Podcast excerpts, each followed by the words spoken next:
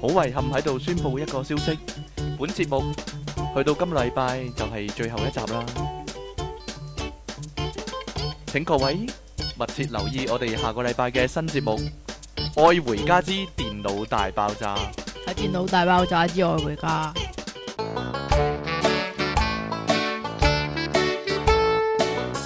歡迎翻嚟 popup.com 嘅電腦大爆炸。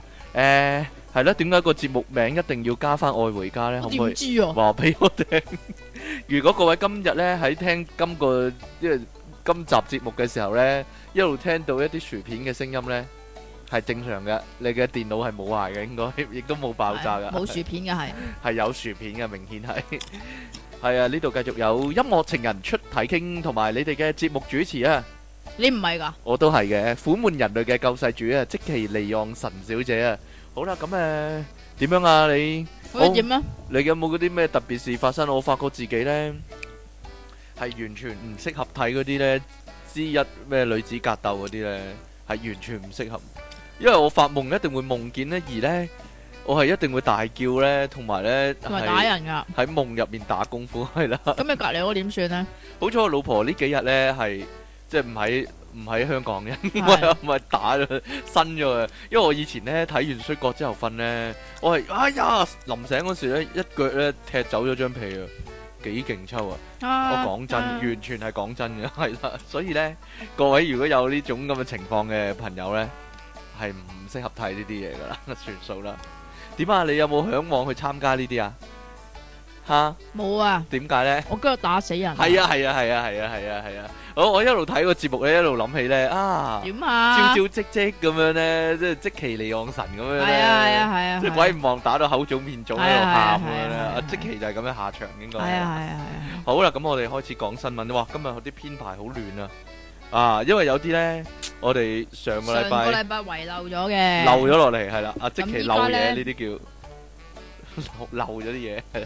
例如咧，唔知啊，係啦，所以咧，我哋要講翻先，究竟咩叫做抹腿咧？劈腿即即係係一腳踏兩船，唔係啦。即其係實我原本以為係叫長腳㗎，係啊，唔係啊，唔係啊，即係其實因為呢個字係即係一字馬咁解咯，兩隻腳分好開咁樣，都係都都係同一腳踏兩船有關啦，係啦。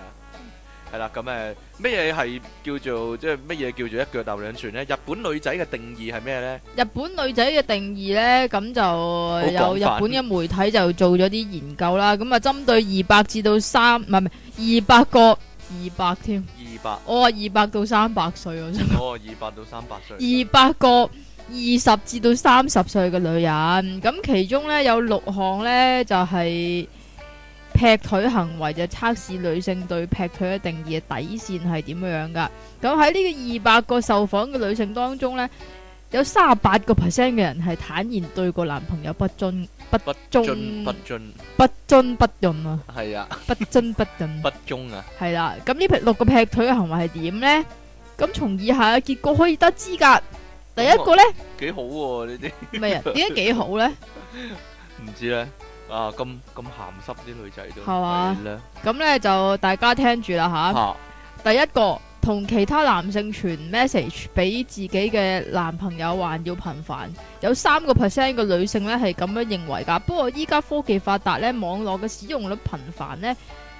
亦都因為過度同其他異性聊天咧，咁部分嘅女性就會認為呢個係劈腿行為喎。係咪啊？但係有啲又覺得唔係，咁你咧？有啲覺得冇所謂，因為我冇啊，啊孤僻一啲。啊，但係即啊期就唔係咯，即期成日同啲異性係傳呢個 message 係咪先？係啊，係係啊，係啊啊，係啊，係啊，咁 就又將你又咁將就個唔波係啱啦咁伸俾我咁啱啦啊。咁樣，唉擺明嗰個就係你你自咁樣又己，不忠啊！你係啊咁樣係啊係啊， 係啦。第二個情況咧，唔係我諗咧雙重標準啦。如果你問嗰啲女仔咧，如果你條仔咁樣做咧，佢就即刻發火啦。你話係咪先？ 啊第二個行為咧就係咧，誒對其他男性啊產產生呢個情感嘅依戀啊。有廿五點五個 percent 嘅女仔表示咧，如果對男友以外或者老公以外啦嘅異性咧動心啊，就已經咧非常對不起自己嘅男友噶啦。但係仍然咧有大部分嘅女性咧唔認為咁樣咧已經叫做一腳踏兩船喎。咁我大鑊啦！點樣啊？我好中意 Leon 咁點算啊？啊啊啊你有冇產生情感嘅依戀先？你啊唔覺係，得我覺咧？得咧，你對你條仔咧產生情感嘅依戀咧，係對對呢行不忠啊！我 諗嘅係我冇喎，嘢啦。係喎，應該調翻轉啊！我第三因個為我係中意咩呢行先噶啊？嘛係。啊係啊係啊！第三個係咩咧？和其他男性單獨食飯同埋遊哎玩。呀死啦！你成日同我你，啊單，獨你成日同我啊，你仆街你成你。日同我單獨食飯同遊玩喎，你有冇搞錯啊？有三十五點五個 percent 認為誒係咁樣認為嘅，不過咧。喺西方嘅國家嘅人嘅眼中咧，咁嘅行為咧根本唔算係咩嘢喎，係好正，常咯，好正常嘅社交行為啊！行為行可能為可能日本會比較唔嚴知啦重啲，係咪咧？啊唔知呢個就唔知啦，或者約人落酒吧飲下嘢嗰啲。好啦，咁誒，你係咪又講啊你？唔 講啦，點知啫？好啦，咁誒，如果同其他男仔拖手咧，我覺得呢個冇得冇得拗噶啦嘛，拖手喎、係咧。有五十八個 percent 嘅女仔認同啊，一同第二個男仔拖手咧，就一定係誒、呃不忠啦，對嗯男友不忠啊。咁我因為佢咁講，佢話咧，就算喺日本啊，誒、女仔朋友咧都好少會手拖手喎、但係你中學嗰陣時有冇同其他女仔手拖手噶？有好多女仔走嚟拖 我咯，咪就係咯，有陣時行街咧都見到咧啲學生妹咧拖住手咁樣好 friend 咁樣咧，但係佢哋應該其實佢哋可能係 pure 嚟嘅，又但係咯，唔係，但係佢哋應該唔係即係唔係有嘢嗰啲嚇，但係唔知個你好難即講係啊。 friend，可能啲女仔 friend 係得啦，我就唔知啦呢個。咁你有冇同其他男性手拖絕手啊對咧？唔會啦。但係有陣時咧，你點啊見到咧一啲你印有巴冇，同個肥仔手拖手唔啊？係啊，印巴籍人士咧係會拖手嘅喎，啲好多男仔都係，同男仔係咯係，咩？係啊，係咩係啊，咦，你冇見過啊？哦哦，，冇嘢啦，係咩算啦，係啦， 咁算啦，咁我唔係因為每個國家嘅文化唔同啦，係啦，咁啊第五個呢個應該冇得走雞係嘛？第五個，哦我其他男性接吻你喎。你點解你即係做咗一節目咧，有個薯片喺你個口度咧？點解？我同薯片接吻啊你都薯片接吻啊，真係離奇啊，真係嚇！不如你掠咗啲薯片先，唔然之得後呢先講嘢個係要啦啊吞㗎。佢話佢話同同異性牽手已經算係親密已經嘅，大逆不道，係啦，親親密嘅身體接觸咯喎。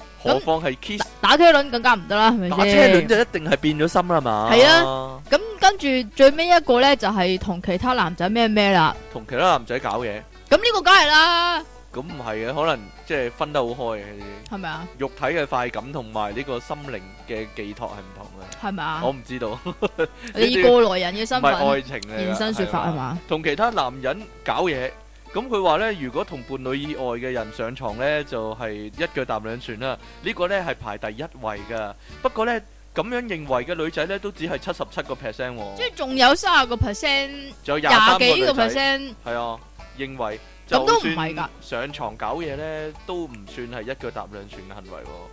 係咯，咁可能咩咧？可能佢一次過同幾個男仔上床咧，咁啊唔係你講㗎咋唔係啦一腳踏兩船啦，一腳係踏啊幾係啊係船啊係咯啊。係啊，係啊我唔知道日本，日本係一個咩事都發生到嘅國家嚟嘅啊即，係可能因為嗰個女仔本身佢嘅職業係一個 A V 嚟唔嘅，知道咯。A V A V 啊，職業係 A V 啊，唔係係 A 啊 V 女優先係一個職業咩？A V 係一種興趣嚟嘅，可能 即係咁睇都係關睇 A V AV 事啦，係啊，睇 A V 同收集好煩啊！好啦，咁誒，仲有另外一個咧，又係遺漏咗又嘅。遺漏咗呢個呢即期漏嘢事件呢個，好煩啊！係呢個呢就係關你哋啲男人事噶啦，嗯，男人面對啲乜嘢問題嘅時候咧，會覺得手足無措咧，即係難以回應咧，係啦，係啦，最難答嘅問題天下間就仲難答過即期嗰啲 I Q 題啊，呢個係啦，嗰啲低能 I Q 題。好啦，咁有啲咩問題咧？問題一佢話呢啲題呢啲呢啲呢啲問題啊係，復答又題啊死，係啦。唔答又死，不如我問啦，你咧就講女仔嘅心理啦，好冇啊？ 唔係喎，唔應該你係啊，喎我應該問啊，女仔問啊嘛係，喎。第一個就係我去剪頭髮好唔好啊？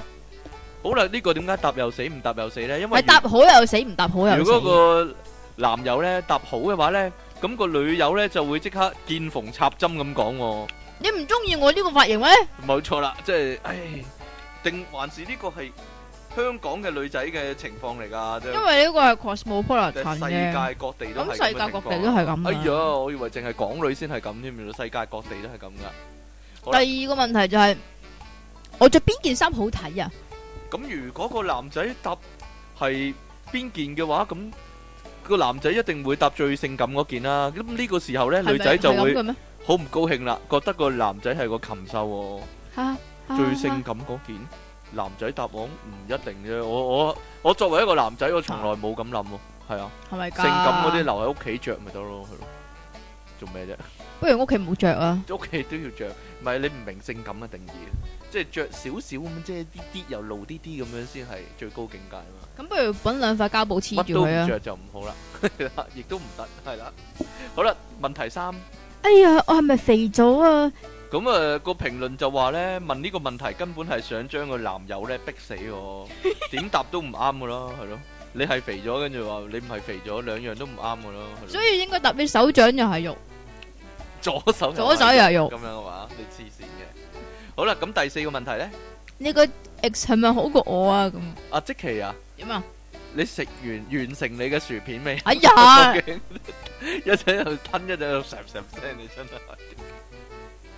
前女友有個前字啊，就表示呢嗰、個女友已經係出咗局啦。咁同呢個前女友比較呢，只係自討沒趣嘅話啲女仔啊，係啊，咁你會點答啊？我會點答？你個冇 ex 冇好啲啲定咁我好啲咁冇啲咁樣樣？嘅事，冇啲咁嘅事咁樣咯。即係冇 ex 嘅冇你， X 啊，係啊，永遠都冇 X 咁樣，都唔該晒我，咁得唔得啊？信你一成啦。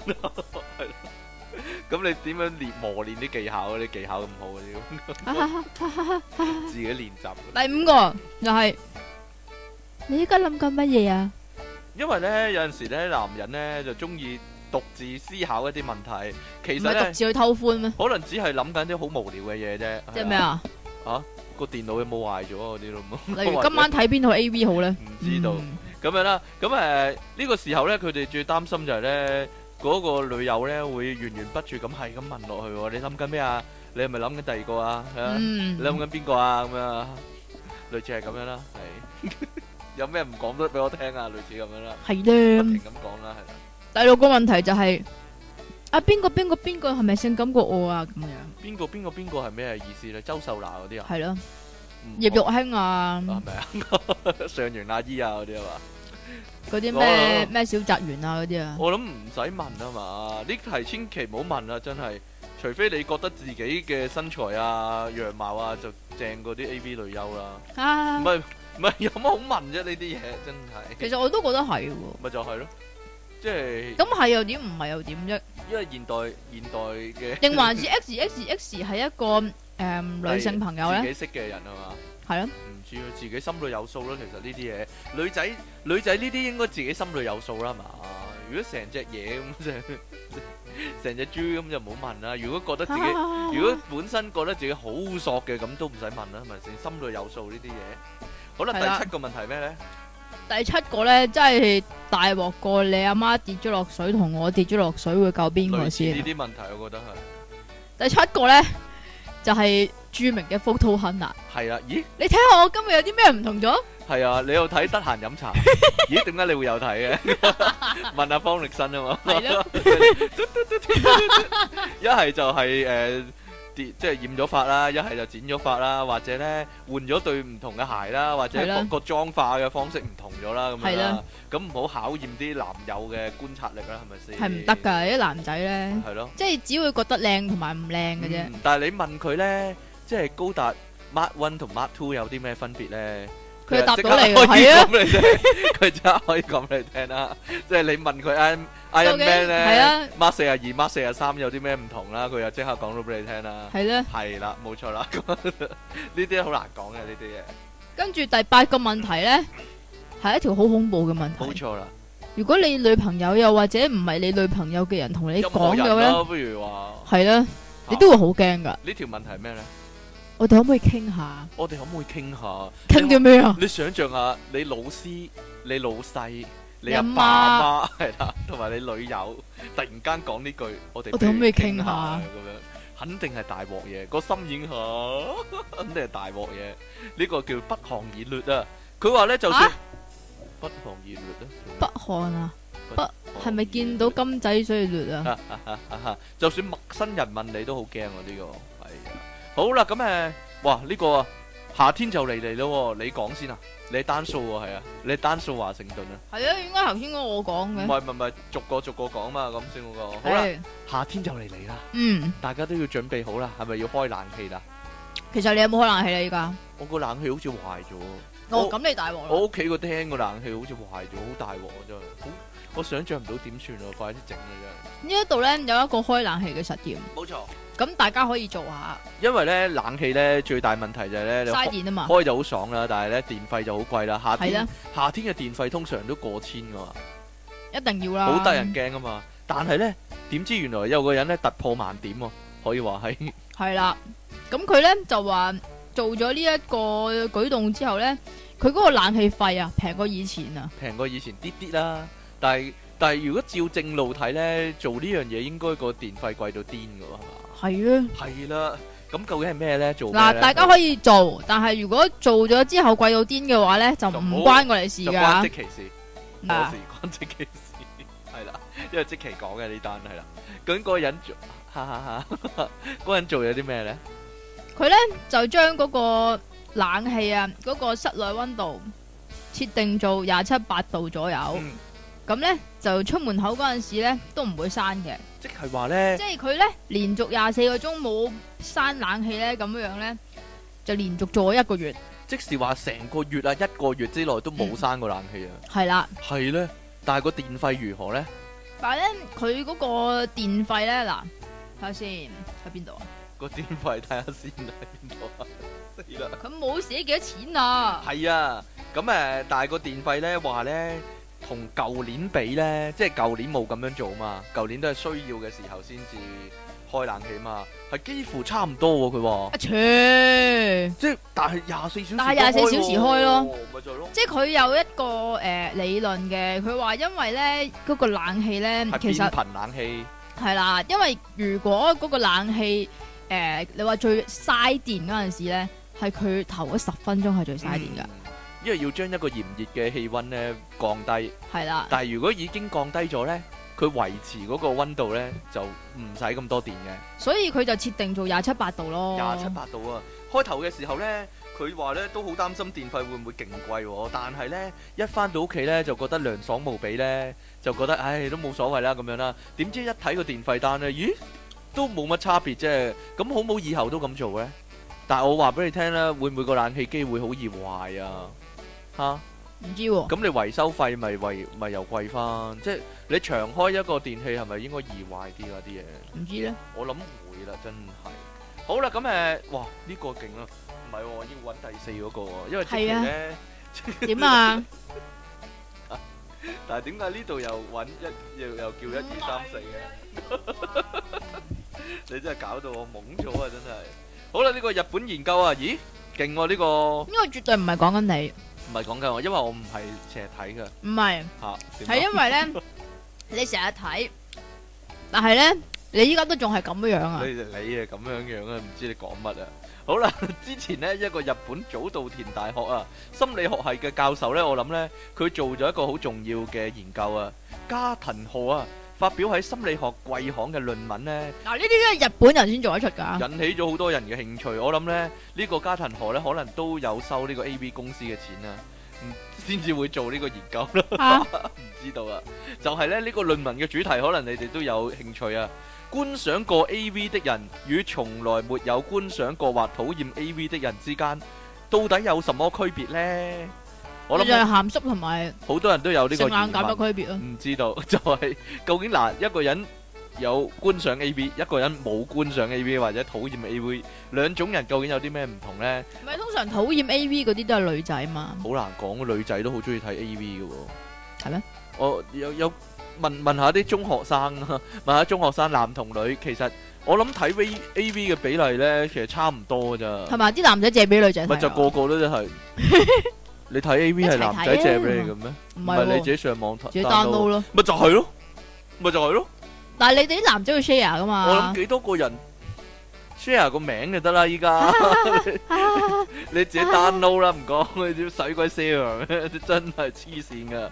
好啦，加藤加藤賀咧對日本啊四千幾個咧十六歲以上嘅日本國民呢，做咗一個問卷調查，大約有七十八個 percent 嘅人呢，表示好中意啊，而且呢經常觀看 AV 噶。我諗呢嗰二十二個 percent 嘅人呢係講大話嘅， 啊而廿二個 percent 嘅人呢就表示自己呢幾乎冇睇過喎。好憎噶，或者睇過，但係好討厭呢一類影片喎、我諗呢嗰啲咧人呢，受咗心靈創傷啊，就即期借咗啲呢奇怪戲俾佢啊，哇！嗰啲超 級超級肥婆雙撲手嗰啲係啊呢，或嗰啲者同雞啊，五十路啊、六十同豬啊路、嗰五啲十路、六十路嗰啲，好驚嗰啲啊！八十路啊，你真係重口味 到嘔，你唔好借俾我。我諗佢哋有呢個陰影啦，就係即期借我俾佢睇啦。哎呀，咁樣啦。但係令人驚訝嘅係咧，男女之間嘅差異咧，其實啊，冇咧一一般人想象咁大㗎啦。係嘛？其實男仔女仔都會睇嘅。喺經常觀看 A V 嘅人群之中咧，男性咧佔幾多 percent 咧？五十五個 percent，嗯，女仔咧都有四十五個 percent 啊，即係咧都係十個 percent 啫，一成到嘅啫，差別只係呢個同日本咧進入現代社會之後咧，女性嘅個性解放係有關嘅。唔係唔係唔係唔係，性解放定個？佢話佢哋個性佢哋解放嗰個性解放， 係啊，哈哈哈哈哈！尤其學生妹咯，我諗咁誒，加藤教授好奇咁啫樣講啊，而家啲女人咧，敢於更加勇敢啦，直接表達自己嘅需求。哎呀，我好需要啊，好需要啊，咁樣啦。好啦，咁啊，你諗多咗啦。根據問卷調查嘅結果咧，嗰啲經常睇 A.V. 嘅人咧，對自己嘅生活評價係更高嘅，對周圍嘅人嘅評價咧，亦都更高噶。咦？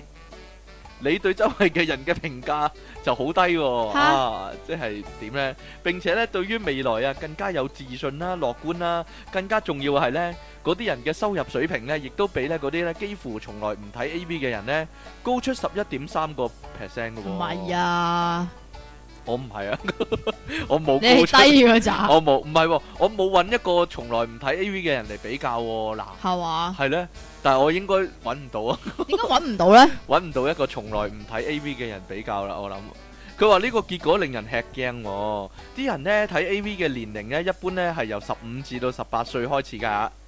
你呢？我都話好似係中三咯，中三我差唔多啊。佢話呢段時間呢，就係、一個人呢由幼稚少年啊，成長為一名成年人嘅時間啦，所以呢，可以咁講啊，睇 A V 呢對一個人嘅心理同性格嘅形成呢，會產生重要嘅影響噶，性格都會嘅，性格都會噶。而呢，佢話性格好啲嘅嗰啲人係呢。係嘛？係啊，積極樂觀一啲喎。而家長呢，唔應該干涉呢青少年睇 A V 啊，呢個係心理成長嘅必要一步喎。嗯，加藤河啊，唔係加藤英啊。係係加藤河唔知係咪加藤英有關嘅人個咧？細佬，教授係咁樣講啊，佢話長輩咧干涉咧，只會導致一種咧唔好嘅結果啊，就係青少年咧感到內疚同困惑喎。佢哋唔明白咧點解一種美一種事物咧既美好又醜陋啊，同埋點解自己嘅需求咁強烈咧，又唔能夠正大光明咁提出喎。呢種矛盾同壓抑咧，就會造成嚴重嘅心理問題噶。我諗咧，家長咧好冇指導啲青少年咧睇一啲即係比較題材健康啲嘅 A.V. 咧，例如咧，例如。可唔可以指出邊啲題材比較健康？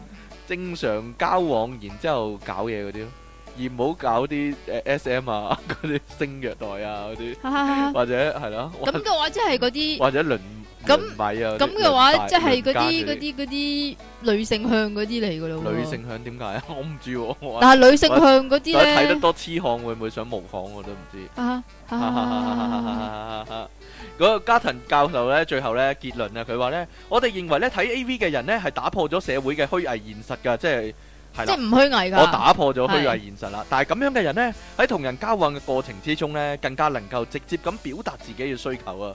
就 係我想搞嘢啊我有需求咁啊我有需求啊咁樣。並且呢，更加願意相信其他人啦，同埋自己呢，同樣係咁坦誠啊。而且呢，相對唔睇重傳統觀念嘅壓力呢，喺呢種誒喺呢個現代嘅社會啊，咁樣嘅人呢，係更值得信任，亦都更容易成功噶。嚇我我原來我係更加值得信任同埋更容易成功噶喎、佢咁講喎，係咯，點樣啊？ 做你睇下你依家我依家點啊？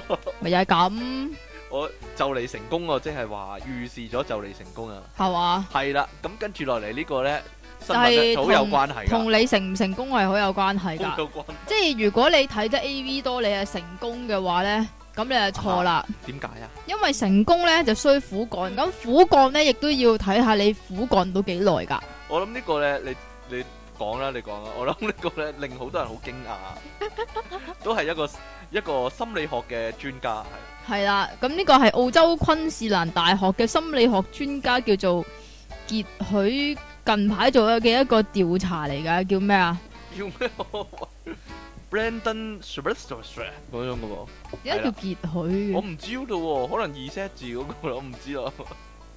佢調查咧啲人咧嘅時間啊，係啦，嗯有個秒表咁樣嘟嘟係啦，嘟嘟嘟嘟嘟咁樣，哇！呢、個呢、個研究咗五百對伴侶啦吓，嚇統計四星期嘅搞嘢狀況。係咪要嗰啲伴侶自己攞個秒表啊？诶、唔知咧，可能係佢都填未定啊數啦。嗰個人唔唔會唔會咁老實啊？填自己得呢個時間係咧，係啦，嗰五百對伴侶咧係由土耳其啊、荷蘭、西班牙、英國同埋美國揾翻即嚟係嘅。世界各地都有啦。係啦，咁究竟調查啲乜嘢嘢調咧？查世界紀錄係啦，你講啊！佢哋調查咧自己咧搏嘢嘅時間啊。唔係啊，係由搞到到射嘅時間，啊，我正確啲講啦，唉，係正確啲講，佢有個由佢有個開定義㗎，始唔係係佢集中於咧生殖器係交接之後係到射精嘅過程。係係啦，幾學術啦，而家咁講法，係啦，即係咧攝插入去係到出嘢嘅過程，係係啦，咁原來咧咩咩先為止正常嘅水平咧？咩為之正常嘅水平咧？即係就會原來你都係正常喎，黐線，關你鬼你得個事三十三秒，關你鬼事，我都唔係三三秒，嗌救命啊，老婆，係 嘛係啦，耐得滯啊，啊好啦，嗱，其實誒呢佢個。話嗌救命啊，係救命啊，咁短嘅咁啊呢個呢，五百對伴侶呢嘅時間呢，差額好好大啊，由三十三秒去到四十四分鐘喎。但係阿昆士蘭教授呢，呢、個傑許呢，就話呢，都係正常嘅範圍嚟㗎。吓係啦，三十三秒對四十四分鐘， 四十四分鐘嗰個就好悶啦，已經 個個女仔哎呀搞咁原嚟耐 啊㗎。咁。仲有㗎，呢個調查亦都發現咧，如果男仔嗯，有冇戴嗰個套咧，又同埋或有者冇係解包皮？係啦個包皮咧，其實係唔會影響嗰個時間嘅長短嘅我覺喎，得會㗎，係嘛？係咯。咁仲有一樣嘢咧，就係咧，男人啊，你啲男人啊，唔可以唔認老啊，嗯嚇，你啊四廿幾歲佢啊，話有啲老男人呢，聲稱自己好耐喎。係啊，但係其實得三十三秒啊，但係其實唔耐喎。 啊哎呀，我真係想知道，講我真係想知道，講可唔可以可唔可以研究下個技巧上嘅問題啊？即係你你喐下停下，喐下停下咁樣可以延長個時間㗎咋？冇人叫你一入咁樣咁樣係咁衝係嘛？你係咪教緊人哋點唔樣搞係一嘢個啊？問題， 即係我覺 得，我覺得咧，我覺得 有有啲人研究緊咧，究竟學校應該教啲乜啊？我覺得得呢樣其中一樣嘢咧，係係需要教嘅嘢嚟嘅，點解咧？即係咁多人啲呢啲性生活唔美滿咧，但係呢樣嘢係每個人必但係須我諗呢樣嘢要一世自人己自己去揾㗎係嘛，或者自己睇多啲咯，哦所以睇多啲 A V 就成功啦係咁嘛點？解英文、中文又唔係自己去學習咧？呢樣即係人或者西史、中史唔係自己學習咧？呢樣呢樣人生一定要即係經歷嘅事，一定要做嘅事，而且個個都想做得好啲嘅事，點解唔唔喺學校教一教大家咧？咁你不如推廣啦唔係我，覺得向教育處我推覺得係廣真係要噶嗱嗱，其實係咧。其實有之前咧題外話講少少，有啲人咧咪諗啊學校應該教啲乜咧？嗱，性教育教啲乜啊嘛唔唔係唔係性教育啦，或者喺辦公室點生存啦。吓，其實每個人都其實都係嘅喎。每個人都係要面對，而且呢樣係即係生存嘅事嚟噶嘛。即點係解要無啦啦喺度教啲英國西係史咯、英國文學咧你？學西史、中史呢啲，你實日常生活中唔會用噶嘛。但係但係嗱，例如說有一可能有一堂會教擦鞋。如何擦老細鞋咁樣， 嗰可能係關係到，哎呀，第二時喺喺即係呢呢個啲係説話啊社技巧問題社會工作係之中佢已經生存到啊，都唔知道噶啦，講下啫。好啦，呢咪可能你擦老細鞋嗰陣時都要拋幾句中史出嚟，係咪啊？係啦，可能老細中意，係啦知道 呢個好啦。咁呢個一開頭咧，我睇到都幅相咧，以為同呢個 M 有關唔嘅，係啊你要講埋最尾嗰嗯其句實啊，冇關嘅吓。你講埋最尾嗰句啊講埋最尾嗰句啊，就係咧，如果用國家嚟到講嘅話咧，邊個世世界上邊個國家嘅男人咧持久力係最弱咧？就係土土耳耳其其啊，佢哋只有三點七分鐘嘅啫。而但咧係，三十三秒嗰個喺邊啊？地球上咧，原來咧所有人平均嚟講咧個平均值咧就五點四分鐘。哇！咁我哇咁我係平均值嘅六倍以上喎、講真係咧，你係唔正常嗰個範圍嚟嘅，你我射唔清楚出㗎。個範圍唔係得啦，我知道你有咩問題啦我覺。好啦，你已經你你已經自己點出咗自己我覺得嘅一問問一題啦。個問題唔，該晒一個問題得，啦，停。好啦，我哋去下一個。 我去下一個 啦，係啦。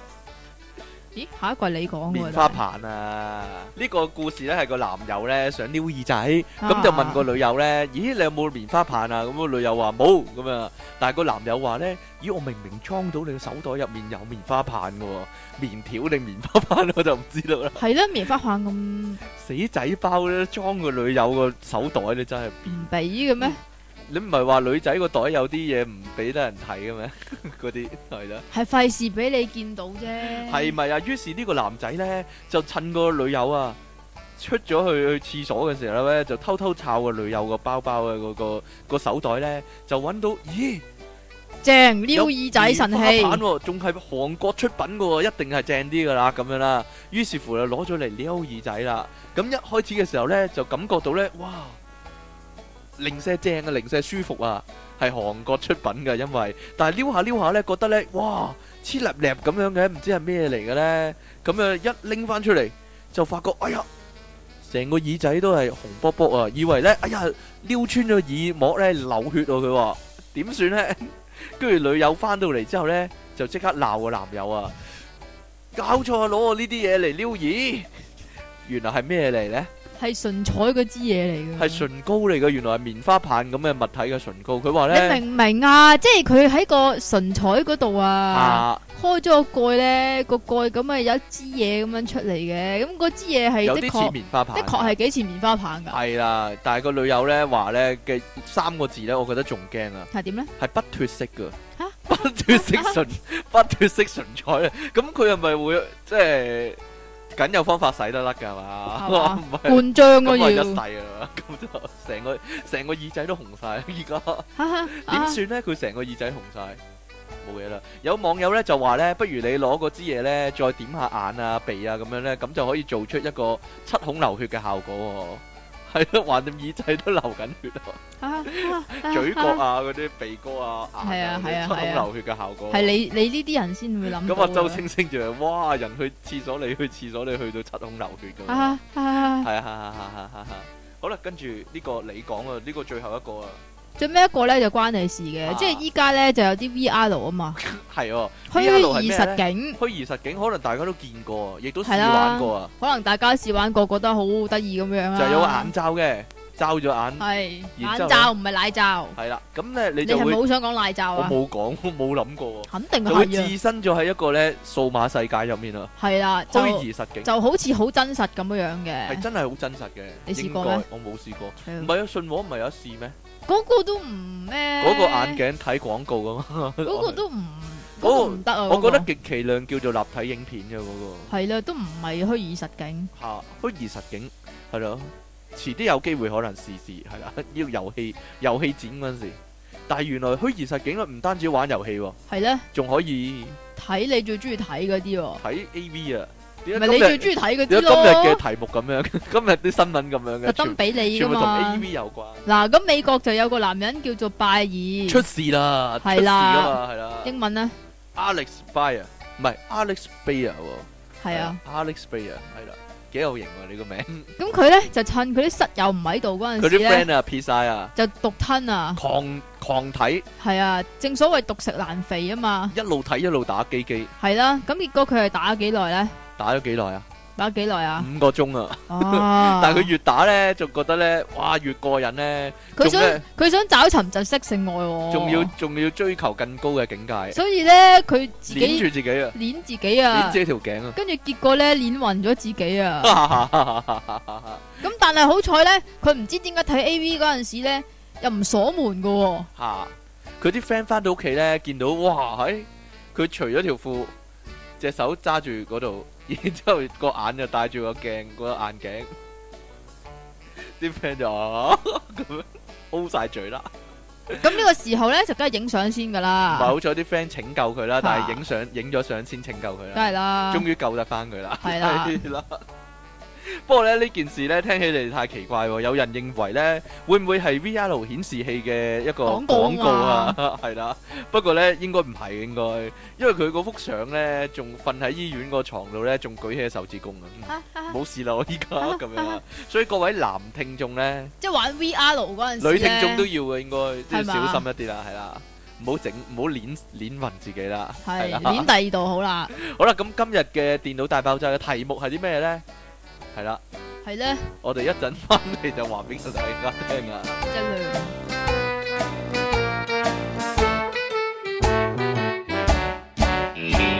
繼續係電腦大爆炸，繼續有即其離昂神同埋出體傾啊！ 依家個電腦好危險啊，但係有啲技術性嘅問題啊。雖然咧，即期咧終於食完佢嘅薯片啦，大家唔使再受呢、個嗰啲薯片咁咪一齊食所困咯，擾啦。有乜問題啫？咁誒， 我哋繼續啦。第一百八十九集電腦大爆炸嘅題目係咩呢？就係呢個新聞大串燒啊！好耐冇做啊。咁啊，平時唉，呢，你真係平時真係呢 hea 嘅啫都你，係出體傾呢準備呢個資料啦。咁啊，今次呢，啊新聞大串燒呢，就等阿即期準備資料啦。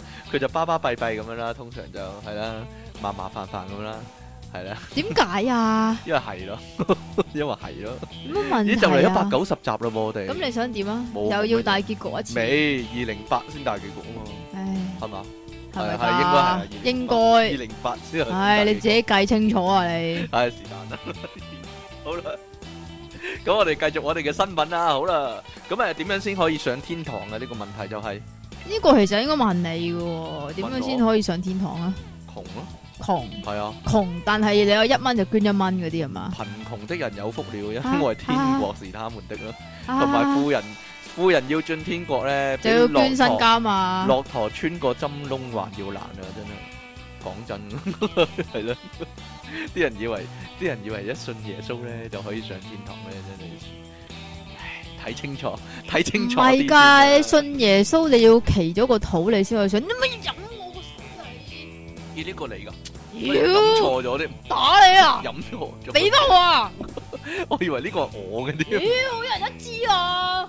好啦，成日都做我啲嘢，好啦，唔該。嗱點樣先上咁天呢度 堂？你就一定上唔到天堂啊！飲人之水，黐啊唔係喎，飲咗人支水反而可以上天堂。線㗎你！上天堂啊！有個巴基斯坦醫生為咗上天堂啊，做啲咩咧？佢立照生一百個細路啊一！百個仔就可以上天堂㗎啦，佢話因為遵從先知嘅教誨喎，令先知。令到但佢個名都係先知喎，令到自己，唉，佢係咩？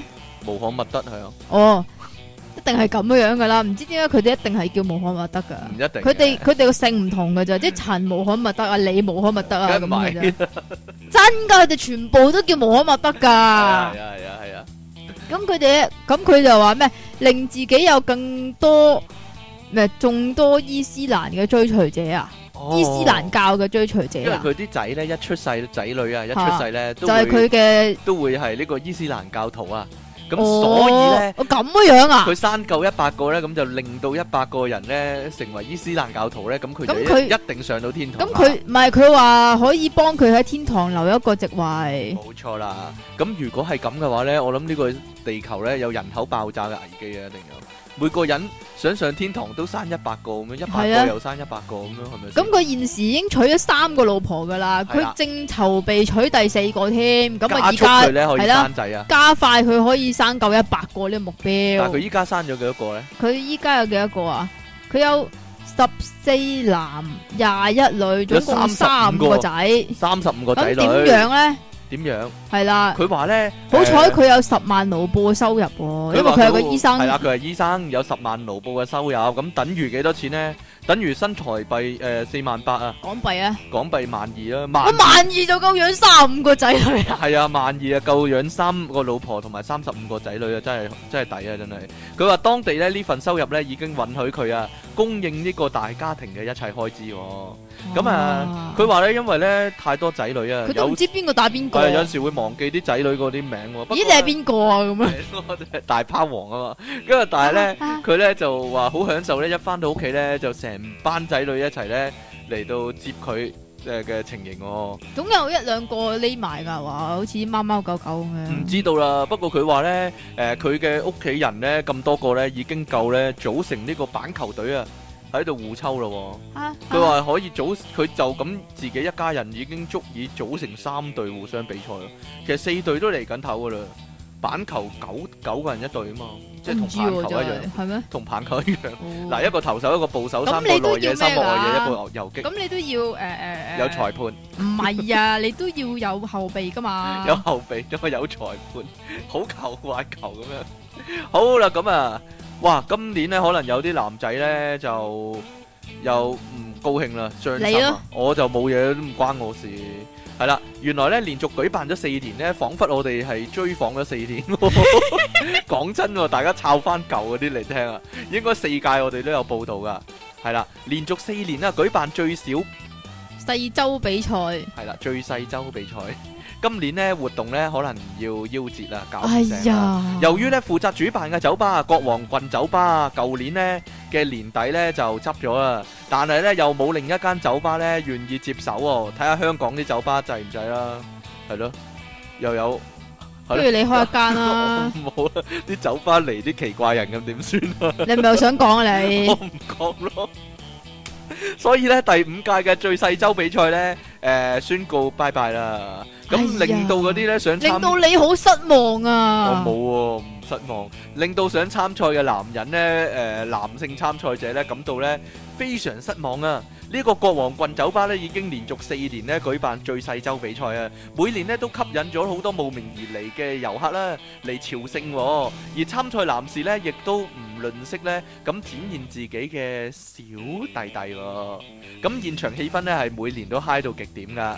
咁啊、冠軍咧可以獲得五百蚊美金啦。咁啊大家都大家都知道啊嘅呢個詳情，因為我哋講咗好多次啦呢係啊樣啦嘢。係啦，咁誒，但係每年都有咁多人嚟，會唔會搞一次比賽已經夠佢即係可以食好耐啊？點解啊？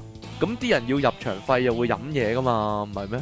但係咁但係佢佢執咗喎，可惜就執咗啦，咁都搞唔住真係，可能就係業主瘋狂加加租啊！可能係會唔會啊？就係係見佢咁 high 係咧加你做咁啊，講翻以前啲賽果，等大家緬懷一下啦。第二屆最細洲比賽呢，就係、由廿八歲嘅印度男人啊，古普他勝出㗎。咁佢表示呢，從來冇女人呢抱怨過佢嗰度太細喎。係咩？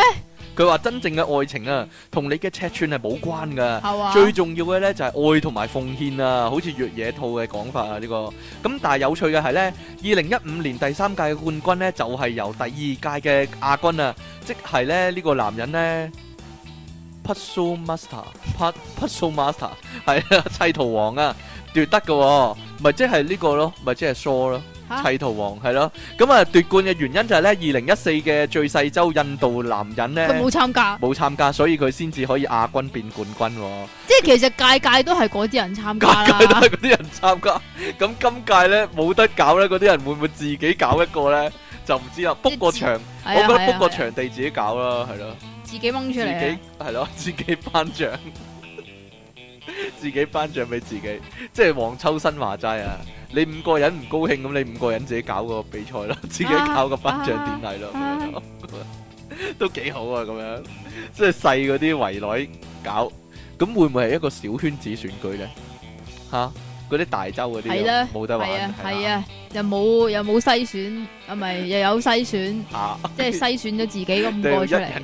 一票， 但係呢啲有得度嘅，唔使一人一票嘅，係嘛係啦。好啦，咁誒、呃我都覺得幾不幸嘅消息咧。每每年咧，我哋都好期待呢個比賽㗎嘛。但係以後都冇啦。我哋嘅聽眾亦都好期待呢個比賽啦。會唔會我哋喺香港搞一屆咧？你搞啊？我搞咁你要拎出嚟喎。 啊我拎出嚟嚇親啲嚇親人 啊，大佬啊！真係人哋話你唔知醜啊，你咁大你走嚟參加最細洲比賽嗰啲 咁啊樣，啊啊啊！ 冇嘢咯。好啦，第三個唔該，第三個咧就係你啊，又關我事？你咧就千祈唔好今日試真係啊，鹹濕新聞喎，貫徹你嘅宗旨喎，呢個。咁講呢個咯，講 啦，嚟啦，唔該。管一個人啊，呢個係一個問題啊。管一個人一日，可以打幾多次飛機咧？冇錯啦，係咪一日啊？係啊，一日 啊，係啊，原來有個人咧，好好玩唔玩咧？挑戰啊，最高紀錄喎。係啦，究竟可以打幾多次飛機嘅紀 錄？係啊，嚇嚇呢個係咩地方嘅人嚟日㗎？本咯，日本仔啊一！定係日本噶啦，但係呢個日本人咧，我諗佢自己都有啲唔係好唔係好正常嘅心態，佢有啲唔係好正常啊，因為佢係平時係沉迷於呢個動漫噶嗯。嗰啲嚟㗎，係啊，，咁佢咧就話最近有一個日本嘅男網友啊挑戰一日廿次，咁結果咧就即係要住醫院噶 成功咗， 要住醫院啊！咁結果佢咧仲想挑戰第廿一次、喎，咁、啊結果係真係成功成咗功咗噶。啊！咁但係有咧冇，噴血咧嗰度其實我想講廿一次咧，佢應該係冇存貨㗎啦，佢係應咯該冇一忽好肉噶啦，係嘛？唔你知咁啊樣摩擦法但係世咧，界上有凡士林咧，係嘛？亦都有亦都有潤滑液嘅，唔知啊即係啊凡事都諗嘅但，唔知佢用咩方式整咧，係你好難講噶嘛。可以用咩方式嚟整㗎？咁你用手就話驚摩擦損咗啫，如果飛機杯咧，會唔會好啲咧？都會選噶係唔嘛？知道啊會起枕咯，我覺得，起枕啊乜嘢起枕啊？ 可能受歡迎啊，反即係好似咧你咧揸筆寫字寫得多咧，然之後起個枕咁而啊，呢個日本人咧，佢咧做到第二十次嘅時候咧，打機機佢暈咗啊！唔係啊，佢挑戰廿一次啊，成功咗，跟住但係接落嚟嘅一個禮拜係完全硬唔起完啊，全硬唔起啊，唔可以做硬起啊，大劑啊！哎呀，因為小弟弟已經被玩壞了 啊，佢話可以玩壞咗， 玩會玩壞噶。佢話咧呢個日本男網友咧，哇！我唔知道點樣讀喎，卡庫利哦，卡庫利 hyper 啊。佢話咧係一個咧羅馬拼音啊，日本名嚟噶。吓卡庫利 hyper 啊，佢話係一個十八禁遊戲嘅中毒者啊。平時咧唔係睇住遊戲嘅 CG 插畫咧打機機咧，就係睇住網絡嘅繪畫師嘅十八禁插畫咧打機機喎，所以咧屋企咧到處都係飛機杯啊、誒、震蛋啊之類嘅物體喎。不過咧震蛋之類嘅東東咧就唔係俾自己玩嘅，而係係咧俾邊個玩㗎？用嚟同熒幕中嘅女仔咧玩嘅喎。即係佢話咧，即係開咗。咁佢個熒幕會唔會一個個窿㗎？開咗個動畫出嚟睇啦，跟住咧佢就會攞嗰個蛋蛋咧，而咁樣震佢嗰、個，誒震啦震啦震啦震啦咁樣喎。我諗呢個人有啲變態。係咪有問題 㗎？佢話咧，自從咧佢嗰度咧玩壞咗，唔唔喐得之後咧，就起唔到，再起不能之後咧，佢話依家陷入嚴重嘅崩潰狀態、喎。究竟能唔能夠再重振雄風咧？依家咧都係未知之數咧。吓我唔知有冇遲啲會唔會再再追訪佢咧？啊，終於喐得翻啦， 終於終於可以再扯起啦咁樣，風再起時呢啲叫做嚇、啊好啦，各位得啦嘛，暫時未有工作嘅男性咧，你講㗎但呢個女性得唔得咧？呢、個呢個我諗唔得噶嘛，因為咧即係嗱，依家講豬肉佬啊豬，肉佬，即係啦係呢個叫做豬肉切割員啊，係啦，豬肉唔係唔係屠宰員啊，叫做嚇兩兩個啊，有兩份工啊，係啦，有五兩份工，分別係屠宰員基礎證書課程同埋豬肉切肉員基礎證書課程噶。冇咁錯但係通常啲屠宰員咧都會係唔着衫，淨係着住條圍裙噶哦嘛。你唔好講林雪啊！ 原來咧，因為咧香港咧依家咧豬肉佬缺人啊，所以咧僱員再培訓局咧五月咧就會開辦呢個屠宰員基礎證書課程同埋豬肉切肉員啊嘅基礎證書課程喎、咁誒。香港嗌呢個佢有句 slogan 喎，有個口號喎，就係咧團肉刀神專業個人神同人喎，都係 嗰兩個尾音都係神同人喎，即係係啊係啊，即係啊其離往神。啊，係啊，專業個人咁樣喎，咁樣喎。佢話咧招攬嗰啲失業啊、待業人士報讀嘅。咁誒、呃完成課程之後咧，課程費用全免啦，而且咧係會得到呢個參與計劃嘅僱主咧承諾優先聘用你，唔使擔心揾唔到工嘅。不過咧月薪最高咧分別咧就係、最高啦，一萬二千九同埋一萬三千嘅啫。咁啊，我諗個吸引力就唔係咁大啦，所以冇乜人做啊，咁解啦。一萬二千，但係但係我洗想我碗又都得啦，唔係啊，但我有嘢問嚇啊。點啊通常咧，你豬肉佬嚟講咧，唔係自己開豬肉檔嘅咩？係請翻嚟嘅咩？哦我諗係即係啩自己開豬肉檔，所以佢先係豬肉佬嘛？未必㗎未。必嘅咩？豬肉檔嗰個人可能都要請啲人嚟㗎，咁啊一日係咪咁自己個切仔咯，一係係咁，我諗就算豬肉佬都唔想個仔係做豬肉佬嘅，係咪啊？即係咁但係豬如肉果佬個仔個話仔一世都係叫豬肉仔噶如啦，果唔豬係肉 咩？豬豬唔係叫小鮮肉咩？啊如果啊豬肉佬個仔同個老豆講，我第時想做飛機師或者想做太空人，咁我諗個老豆咧，豬肉佬咧都唔會阻止佢去追求自己嘅夢想唔係啊嘅。佢話嘿，月球裏邊係冇豬肉俾你切嘅咁啊。啊好啦，咁誒，佢話咧，再培訓局咧要揾一啲年輕嘅刀神咧。點解啊？嚟到做課程宣傳大事啊，係咁啊有啲後生噶嘛，即係嗰個啊小鮮肉啊，好靚仔嗰個咧，又大隻嗰個係咧，啊做係啊豬肉佬咧就係啊嚟係啊宣傳一番，名額有二十個啊，咁啊各位有興趣嘅話咧就可以唔呢，係唔係，佢嗰二十個係讀嘅，就唔佢係讀宣傳係嘅。啦，名額有二十個，冇任何學歷要求啊，呢個吸引喎，係啦，咁啊係啦，咁可以有萬三蚊咧人工咧都夠你租住一個劏房啊，應該。夠唔夠咧？唔知道夠幾千蚊租個劏但房，係你都仲要俾電噶嘛？係啦。唔係我有陣時諗咧，即係誒、呃如果如果真係揾得萬幾蚊咧，係啦，依家依家起啊，揾得萬幾蚊咧，咁嗰啲人係咪都唔會娶老婆嗰啲噶咯，或者唔會生仔嗰啲咯？我想知啫， 我點知啊？好大劑嘅一件事嚟嘅，真係係咯。 好啦，咁啊，好啦，點樣改善自己生活咧？冇啊，冇得改善噶依家知道，死噶啦，死唉緊係嘛？你我更加你，我覺得你係啊更加一個死奇啊蹟啦。係係啊啊係啊係啊。咁咧呢個新聞咧就關你事嘅。有關我事，今日有邊個新聞係唔關我事咧？可唔可以講一講咧？容容易數啲喎。咁樣下一個唔關你事啊。哦，好啦，咁咧嗱，即係咧阿七體傾先生咧係四廿幾歐，唔知點解都仲有好多青春痘。有好多肌 肉。吓，做咩啫？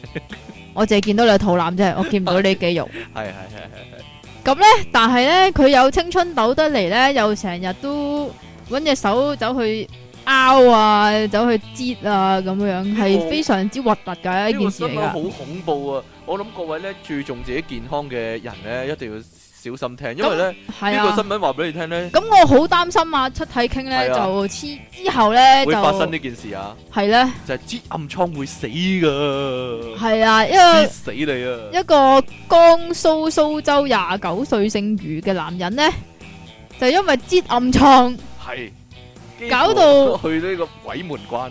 搞到自己嘴唇同埋右眼紅腫、喎，成個人虛脱添喎。佢仲要發高燒、喎，仲有。啊係啊係啊係啊係啊係啊。佢話眼睛啦、肺部出現炎出現嚴重嘅感出現嚴重嘅感染，郵 差郵郵差差叔叔叔迅迅速速迅迅速速迅迅速速迅送送信， 郵差叔叔夠啦，迅速夠啦！送信，係啦唔該。咁點解會咁咧？咁原來咧，佢因為擠暗瘡咧，啊擠到有敗血症啊哎！呀，呢個係咪恐怖醫學啊？嗰個應該係係啦啊，北野冇做嘅恐怖醫學。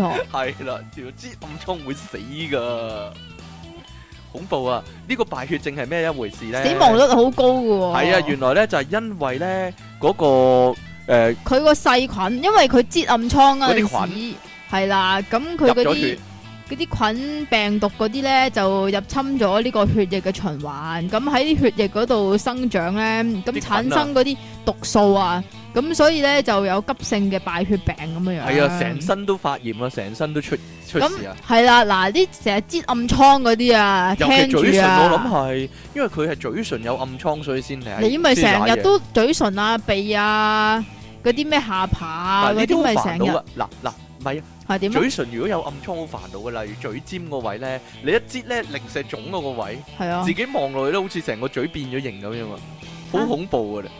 係咁咯，咪唔可以同人打茄輪咯，誒照打嘅應該可以咁，咪痛咯， 唔唔係係啊，傳染人都可 以，得唔得？做咩啫？點樣啊？冇嘢啦。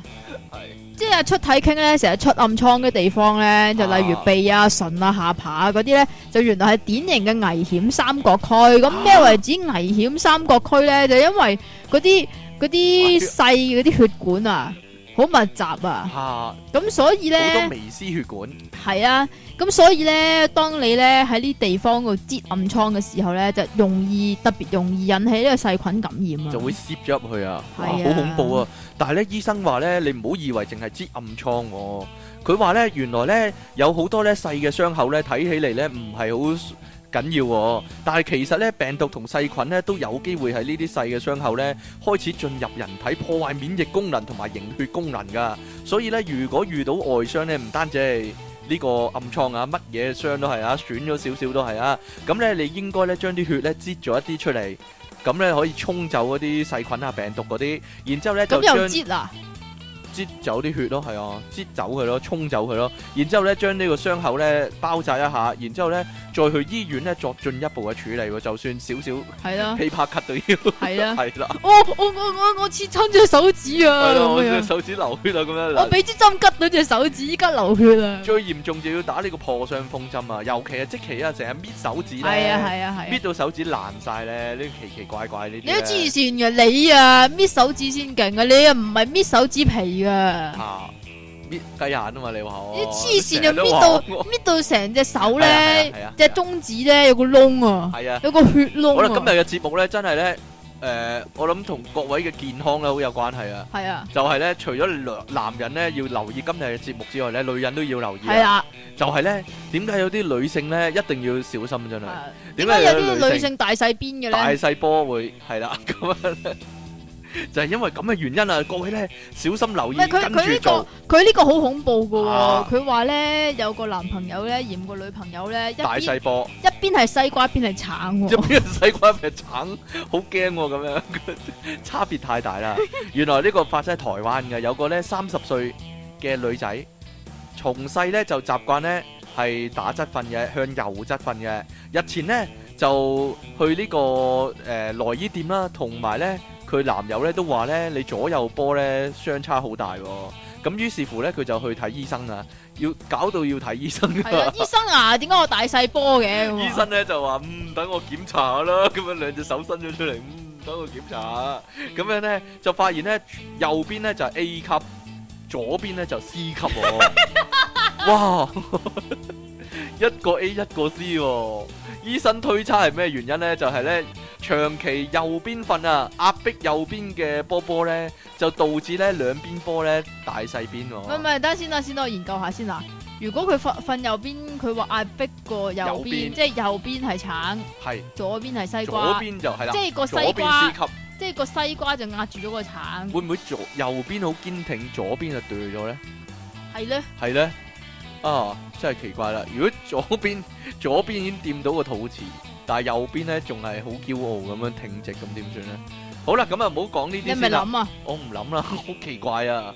哎呀，咁所以咧，因為男友都投訴啊，有差距喎，所以呢個女人咧就做咗補救嘅，即刻臨時補救措施啊即。係點啊，弄大埋嗰邊佢啦。佢話咧，佢用呢個自體脂肪嚟到隆胸啊、豐胸啊，由兩邊嘅大髀咧抽出脂肪，然之後咧再分別注射住兩邊嘅波波，右邊波波咧就注射三百毫升，點解左邊都要嘅？ 左邊波波乘機升級，左乘機升級啦。左邊波波咧就注射一百五十毫升，令到咧兩邊同步升級咧變成呢個 CC 級㗎，係啦，點樣？啊大師級係啦， 佢話咧，哦，佢終於咧依家咧回復正常喎、咁誒，但係大家都要留意喎、造成兩邊波唔同嘅原因咧，都包括基因啦、荷爾蒙啦，同埋脊椎側彎啊，即其你脊椎側彎啊，同埋咧係啊有呢個係啊長期係啊側睡嘅習慣啦，係啊小心係啲啊啊係啊係啊係啊你。係啊係啊，哎呀，咪啊咁細冇大個，咁啊冇乜所謂啦，係嘛？你有冇發覺自己有大細邊嘅問題咧？冇啊即其，設身處地咁講，冇啊冇。細細邊啊完全一樣，完全一樣。冇啊，完全係發現唔到有邊啊！亦都有咧誒、醫生咁講喎，造成大細波咧，仲包括咧胸肌啦、乳腺胸嘅肌啊，乳腺發育不全啊，又或者咧誒、過激減肥喎、因為過激減肥咧就會大量消耗脂肪啦，導致乳房嘅脂肪流失咧，皮膚鬆垮喎、咁啊出現咁啊咧對啦，乳房不一嘅情況啦。唔係唔係，等陣點解會不一咧咁嘅話，即係有邊有一邊流失得勁啲，啊有邊流失得冇咁勁咁樣啦。佢話咧，如果咧超過一個級咧，就可以考慮做呢個外科手術咯喎。好啦，依家咧益下啲女聽即係眾啊，外科手術，即係佢呢個外科手術嚟講就唔要開係刀啊，即係唔係隆胸手術，係隆胸手術，所有開刀都叫外科啊。如果食藥嗰啲叫內科啊，即其嚟講真。唔係啊，即係嗰啲唔叫做美容嗰啲啊，你明唔明啊？哦，因為你好少話聽到隆胸咧係用自己嗰啲大大髀嗰啲脂肪嚟到去隆係咩啊嘛，咁但係你通常水袋噶嘛，通常水袋，唔係咩？哦呢個我就唔知道啦，呢個你熟啲啦。你都黐線你嘅可能你有睇嗰啲廣告啦，就 點啊？心思思想想做下咁整。點啊？唔係啊，有個咧叫做誒點、樣瞓覺姿勢先最好啊？你講講啊。點樣瞓覺啊？係啦一般人應該仰睡喎、啊頭部依個人習慣往左或者右微偏喎、哦咁咁樣然啊之後，雙手要放喺身體嘅兩側，咁即係咁樣嘅話咧，啲關節咧就會好入睡啲。咁但係啲關節好入睡，我個人唔好個入睡咧。關節放鬆好入睡，哎呀！佢話咧有五十肩啊或者肩部不適嘅人咧就一定要仰睡啊，千祈咧唔好側睡咧就會容易受壓迫喎。你啊，係啦，我哋人民受壓迫啦，唔咁啊係啊，你啊，你有五十肩啊，但係咧我冇啦，依家好翻啦。冇啊佢話咩，咧，如果咧誒、呃有睡眠窒息症咧，就唔能夠仰睡啦，咁就應該選擇咧向右或者向左側睡啦，以防症狀惡化啦。同埋咧個胃咧位於腹腔嘅中間偏左啊。如果有胃食道逆流咧，有有呢個胃酸倒流嘅人咧，就建議向左側睡喎，就等呢個胃部咧處於平坦狀態咧，我咁我就我睇過一避免個，胃酸倒我流。睇過一下一個又係 Facebook 嗰啲咧，咩啊又話咩咩左邊唔係唔係哦，右係啊係啊係邊啊瞓就好瞓啲咁樣嘅，哦，係啊係啊係啊係啊。係咧，有啲人又話，因為點解右邊瞓好瞓啲咧？因為等個心臟啊向向上面啊嘛。咁如果壓迫住個心臟，你就好辛苦啊嘛咁。但係佢依家又話叫唔好啊，咪就係咯，好即係奇奇奇怪啊！咁怪怪好彩我冇大細波啫，咁所以冇所謂啦。好啦，最後嗰個唔使講啦。好啦，第七個新聞啦，今日嘅今日嘅最尾一個新聞咧就最尾咩又話有十五個嘅？咩啊？有八個咩？冇啊，哦，冇啊，哦冇啦。啊，哦，我記得啦，咩啊漏咗嗰個啊，邊個啊？睇牙醫咧，將一啲嘢擺喺個女病人個口入面啊。咦係喎，誒唔講住啦，你呢個遲啲 先啦。你成日都係呢啲新聞噶啦，咁有唔同嘅地方你發永生遠噶都係唔嘛？同，你永遠都係呢啲新聞噶啦。點啊？又擺咗啲嘢入個女病人個口度嘛， 咬噶。點解唔係電鑽 嘅？個醫生咁樣，唔係嗰個鏡 啊，嗰、個總之擺咗佢啊，撩下撩下咁樣。好啦，咁誒唔好講呢個先，第七個新聞但係其實你已經講咗咯係講晒啦已經。喎，係啊，講晒 啊，個新聞嘅內容就係咁啦，好啦，呢個呢，搭飛機啊出事啊，就唔係淨係咧內地嘅遊客啊，吓呢個呢，就係南韓嘅 南韓南韓啊，南韓嘅遊客，係啊係啊，即嘅係嗱咁樣樣，你搭飛點機，你除咗行李一定要更新之嗯外咧，搭飛機咧都有老啲婆都要規更矩，新你老婆就要更新啊， 更 更新。都幾好 啊！如果個老婆可以你老婆自己更都幾好啊新。南韓點啊？南得未韓啊？唔係突然間彈右下角嗰度彈咗個牌出 嚟，你的老婆。要升級哦要做進行 Windows 十升級點零， 係啦。啊又咗攞個大髀嗰啲脂肪嚟升級 嘅，升到一樣啦。好啦，唔該， 南韓啊，南韓有個老翁啊，喺美國夏威夷去日本東京呢，咁啊坐飛機啦，咁但係咧，唔知點解咧，佢堅持咧要喺機尾嗰度做瑜伽啊，又唔做瑜坐伽翻冥想啊，唔坐翻自己個位啊，又推撞個老婆死都唔喎、得推推推撞人又好啦，推撞自己嘅老婆都有佢仲要咬咗個海軍陸戰隊個隊員添啊，仲大叫要殺人啊！咁結果個飛機咧係決定咧折返夏威夷喎、呢個老佢仲翁要呢喺夏威夷嗰度俾人拉咗呢個啊！老翁唔知做咩咧，辣着咗俾人 哋，唔知做咩俾人辣着咗，好唔高興啊係嘛？係咁啊佢佢咧原來喺派餐嗰陣時咧，就喺個飛機機尾嘅位置咧，可能有啲空位咁係咯樣啦。咁啊做瑜佢，伽就打坐，係啦，唔止打坐，可能做啲奇怪嘅瑜伽姿勢嗰啲咧，咁個倒頭裝啊，有黃狗射尿啊嗰啲，吓。你做嗰啲瑜伽好唔正宗咯 ，OK？知啦嗱，原來出體傾咧喺屋企係咁樣做瑜我伽啦冇做瑜伽，係啦，唔該。佢老婆同埋啲機組人員啊，梗係要求佢翻個位噶啦，係咪先？咁佢令到佢咧就大感憤怒啊，咁啊喺度大吵大 鬧啦即因期即期病發作。點？啊？咁樣咁佢咧就即係除咗即係推撞佢老婆我之個老婆，外因為咧老，婆都有份煩佢啊，係啊，係啦。佢仲佢仲要挟其他乘客喎，要殺死其他乘要客殺喎，晒所有人咁樣。啊咁佢話又大啊嗌咧，世界上咧係冇神明噶唔係喎。要激動一啲，可唔可係以你啊？你講啊，佢咁講，我要殺死啲乘客，世界上冇神明噶啦，咁樣啊，類似係咁樣啦。呢個世界公平咩？咁樣啦，類似係咁啦，係啦。嚇咁啊，結果咧，機上面咧有一個咧叫做海軍陸戰隊嘅隊員啊，應該但好係 À，俾佢好鬥啊咬咯，係啦，過去咧就制服佢嘗試，但係點知咧呢個老翁咧勁啊，竟然 反抗，夠啦。咁其實咧，咁即係佢就即係之後俾人拉咗啦，咁就要審喎，即刻審噶嘛，之後咁犀利嘅。佢個辯護律師就話，因為呢個老翁咧係一個退休嘅農夫嚟嘅，咁呢次咧就第一次咧即係大鄉里出醒啊，就同老婆去夏威夷去旅行，咁啊慶祝呢個結婚四廿周年紀念噶。咁點解佢要做瑜伽咧？咁啊，因為咧佢感到焦慮啊。點解咁嘅焦慮咧？因為佢喺旅遊期間咧又瞓三寶床，咁所以咧就睡眠不足啊。咁佢喺呢十一日嘅旅程之中咧，都係難以入睡嘅。所以咁要所以做咧瑜伽啦，係啦，就可以補翻啦。完全唔知點做解瑜，伽就可以即係等於瞓咗十一日，可以話係，我唔知道。仲要喺飛機上面做咧，即係吸收呢個天地靈氣啊嘛。佢依家保釋咗啊，但係唔能夠咧離開呢個歐胡島啊，即係夏威夷嗰度啊，而且咧接受呢個心理健康評估，我懷疑佢黐咗線啊，應該係即係做瑜伽做咗黐咗唔啊係，做瑜啊伽做黐咗。 做做你嗰啲黃狗射尿嗰啲招式應該會黐咗。我唔識點形容啊嘛，嗰招叫咩咧？嗰招叫咩有啊？冇人話俾我聽咧？識瑜你講伽嗰啲吓，你講啊，即係四隻腳爬落地，然之後一隻腳伸直嗰個咯。嗰招叫咩咧？黃狗射尿啊嘛。可能真係咁講都唔 定啦，啊啊恕我愚昧無知啦，係啊。好啦，咁啊，去到呢度啦，係咪啊？今日好耐好多新聞都講咗，簡直係環宇掠影， 簡直今日係環宇飛機落掠影啊！啊啊最尾都嚟個飛機，即係今日講咗咁多打飛機嘅新聞之後咧。最尾真係有飛機嚟個啊！飛機嘅新聞係啦係啦，唔該晒。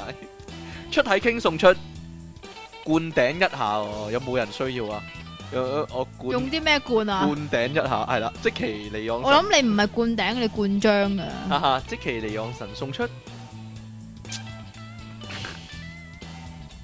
可能有人需要咧，特別訂做大細邊胸為一個，係啦，一邊 A 級， 一邊 C 級，吓可能真係，可能咧，胸圍嗰啲廠咧，真係需要即係設計一啲呢啲咁嘅胸即係圍喎特別度身訂做嗱嗰嗱啲哦嗱，啊咪！即係未鏡咧，依家咪啊左右邊係可以分開買嘅，即係近視嗰啲啊，嚇即係左邊七十度，右邊九十度咁樣嗰啲就麻麻煩，嚇麻麻煩咁樣。一邊買咁嘛，啊然之後中間有條嘢咁樣連翻兩個啊嘛，咁胸圍亦都應該係咁樣噶，都係左邊右係邊啦一卡，然之後中間有條線連有條帶咁啊嘛。樣係啦，因為一邊 A 級一邊 C 級嘅女性啊可以使用啦呢啲，咁仲有邊啲可以一邊 A 級一邊 C 級，即係一邊大一邊細咁樣連埋咧？係咩咧？你講啊，你想講咩啊？你講 我啊唔知啊，我唔知啊，底褲又需唔需要咁樣咧？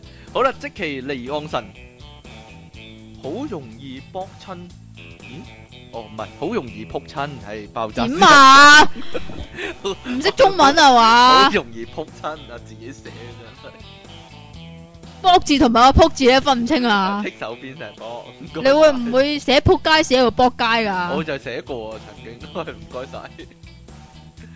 阿朕啊，俾你啊，回應下，成日聽節目聽到方唐傾講凍痛到痛痛，係咪啊？係啊，朕唔知你係特登定真係唔知，嗰兩隻字應該係讀疼痛，就好似廣告咁講咯，好難聽，我覺得騰痛。就好似逼逼唔會讀做 逼逼，讀逼北啊嘛，佢話讀逼北啊嘛，紅一督離岸神鹹蟲，見手不見淫，順帶提嗰個督字應該讀撇字嘅，係咪噶？係啊，唔係佢驚鴻一瞥啊，係啊，係咩？係啊，唔係驚紅一督咩？通常咧聽人講咧就講驚鴻一瞥嘅，吓但係咧如果查翻正音咧就係驚鴻一瞥嘅，係啦，咁嗰撇喺邊噶？個瞥喺邊啊？ 即係話裝到咁解，係啊，望到一眼咁解啊？得唔咁得點解係撇嘅？即係望一眼就撇。唔係冇嘢啦，算啦，冇嘢，點樣解釋俾你聽啫？哎呀，攞 嚟讀最後一封信啊！哎呀，未讀完啊！係唔該晒。順帶提一提嗰個督字應該係讀做撇字嘅，令你大嘔特嘔的荷蘭產咁上。嗰個就係撇字啦，係啊！親愛的電腦大爆炸主持啊，我放復活假三日去咗我男朋友屋企瞓，然後又不停播電腦大爆炸，瞓覺又聽，平時冇聽又揾翻揾嚟播下。佢終於忍唔住熄咗我個電腦大爆炸，我問佢做咩熄咗，佢話聽咗成日頂唔順，反問我頂得順咩？我話頂得順啦，而且好正喎，又好好笑添。另外其他我細個都好中。其實咧應該係我細個都係好中意黎明噶，但係我媽媽好中意劉華，簡直係宿敵啊！嚇我哋平時雖然好 friend，但係一講到劉華就會嘈交噶啦。惡人的救世主，破壞神韻韻喎，阿韻韻啊，你去咗男友屋企瞓咗三日，咁啊喺呢喺呢度度咧，祝你咧早早生生貴貴子子，啦，係啦。同埋搞嘢嗰時咧，唔使聽我哋都得㗎，係啦。費事搞搞下笑啦，播啲係咯，播啲應即係應時應景嘅嘢嚟睇下啦，嗰啲或者係咯，係 咩？係咯，可能你發覺你男友咧係值得信任啊，吓嚇，同埋會更容易得到成功啊，都唔定係啦。嘛？係咧，好 啦，咁啊，去到呢度先啦，我哋今日節目去到呢度係啦，短短地今日你啊短短個地，時間短短地嗱，即係正你個常人啊短短正常人嚟講地，咧，三十三秒至到四十四分鐘都係得噶嘛。吓咁我哋咧今日咧去啊你啊咗你啊已經唔正常一噶啦個，鐘零。係嘛？一個鐘零十分鐘咧，即 都係同你一樣啊，比較耐一啲，係唔啦，正常比啊，普通人係耐一啲噶，係啦。啊得啦，收錢好啦，啦。下次再見咯，拜拜。